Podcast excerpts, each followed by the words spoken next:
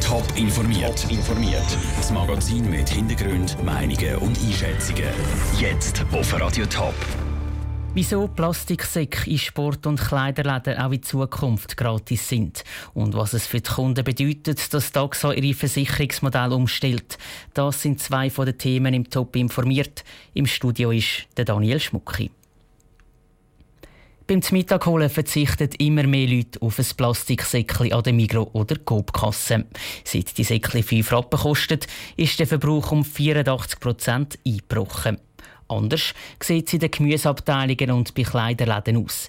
Dort werden immer noch Millionen gratis Plastiksäcke gebraucht. Und das soll auch so bleiben. Zu den Gründen der Beitrag von Sarah Frattaroli. Die Detailhändler haben ihr Ziel locker übertroffen. Eigentlich hätte den Verbrauch der Plastiksäckchen an der Kasse bis im Jahr 2025 um 70 bis 80 Prozent reduzieren.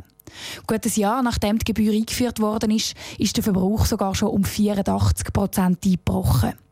Aber beim Gemüse und den Früchten gibt es immer noch gratis Plastiksäckchen zum Abrupfen. Und das soll auch so bleiben.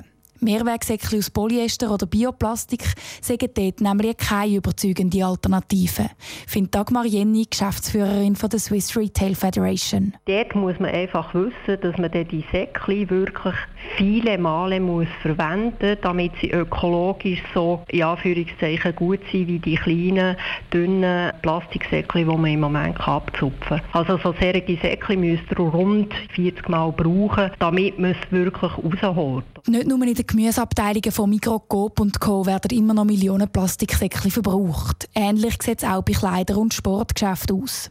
Die Branchenvereinbarung zu den Plastiksäckchen gilt nämlich nur für die Detailhändler im Lebensmittelbereich.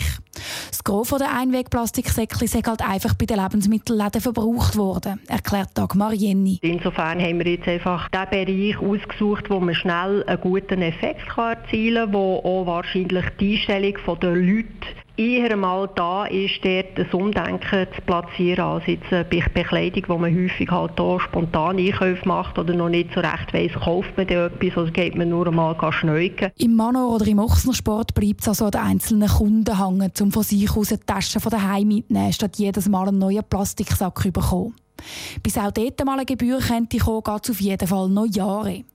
Die Branchenverbände der Detailhändler wollen die Entwicklungen bei den Plastiksäcken in den Lebensmittelläden nämlich zuerst noch genauer beobachten, bevor sie weitere Schritte in Angriff nehmen. Zara Frattaroli hat berichtet. Umweltverbände sind zufrieden mit der Reduktion der Plastiksäckchen bei Migros, Coop und Co. Sie wünschen sich von den Detailhändlern aber noch griffige Massnahmen bei Plastikverpackungen von Lebensmitteln. Mehr zu dem Thema gibt es in der Abendshow. Es klingt unspektakulär, hat aber eine grosse Wirkung für die berufliche Vorsorge. Die Versicherung AXA krempelt ihre Versicherungsmodell um. Sie bietet ab dem nächsten Jahr keine Vollversicherungen mehr an in der beruflichen Vorsorge. Was das für die Kunden genau bedeutet, im Beitrag von Sandro Peter.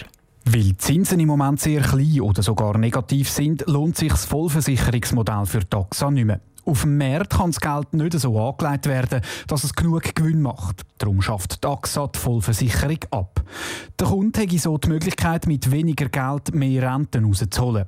Was gut tönt, hat aber auch einen Haken, sagt der Experte für berufliche Vorsorge beim Vorsorgeberatungsunternehmen Prevanto, Stefan Weiss. Ich bin ehrlich gesagt ein bisschen verschrocken. Es ist zwar nicht total unerwartet, aber für KMUs könnte das eine kleinere Katastrophe sein, wenn noch weitere Vollversicherungen das Modell aufgeben werden. Der Grund ist, dass die AXA das Risiko auf die KMU abschiebt. Das heisst, wenn der Markt mal nicht so rosig läuft, dann hat das Risiko dafür nicht nicht mehr die Versicherung, sondern das Unternehmen. Wenn man in einem halbautonomen oder vollautonomen Modell ist, dann gibt es halt auch Phasen, wo vielleicht Kapitalmärkte nicht so gut laufen und man könnte in eine sogenannte Unterdeckung kommen, also das Vermögen nicht mehr ausreicht, um die Vorsorgeverpflichtungen zu decken und dann wird man sanierungspflichtig. Und mit dem Unternehmen hat dann automatisch auch der Arbeitnehmer, also der Endversicherte, ein grösseres Risiko.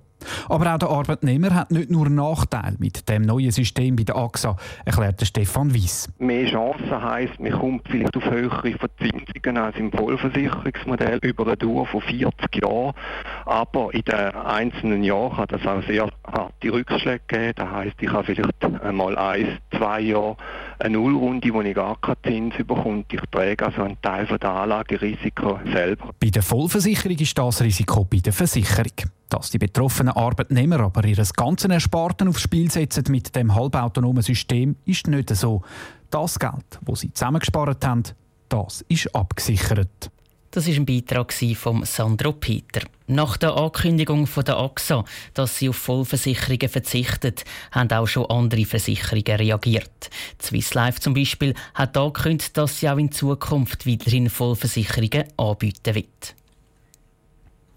Wer hat in Zukunft in den Gemeinden im Kanton Zürich sagen? Die Frage stellt sich das und das nächste Wochenende bei den kommunalen Wahlen. Dann wird die über 150 Gemeinden, der Gemeinderat und der Stadtrat neu gewählt. Der Raphael Wallimann schaut in einer Vorschauserie auf die grössten Gemeinden vom Sendegebiet. Heute auf Kloten und Bülach. Die Ausgangslage. Z Bülach wird im Stadtrat ein FDP- und ein SVP-Sitz frei. Die FDP wird ihren Sitz mit dem Daniel Ammann verteidigen. Die SVP schickt gerade zwei Kandidaten ins Rennen, den Cornel Broder und den Andreas Speicher. Zu Kloten treten alle bisherigen Stadträte und auch der SVP-Stadtpräsident René Huber nochmal an.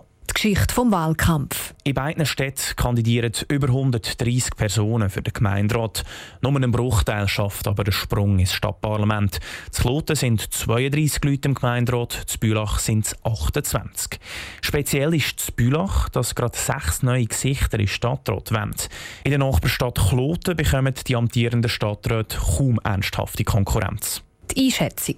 Zu Bülach könnte es einen spannenden Kampf um die beiden Stadtratssitze von der FDP und der SVP geben, die frei werden.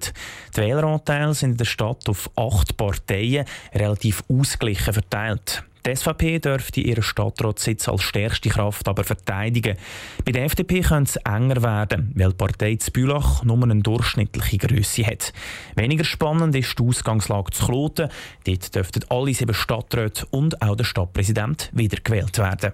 Der Beitrag von Raphael Wallimann. Morgen nimmt Radio Top den die Wahlen zu Dübendorf genauer unter die Lupe. Die ganze Serie zu den kommunalen Wahlen zum Nachlesen gibt es auf toponline.ch. Top informiert, auch als Podcast. Mehr Informationen gibt es auf toponline.ch.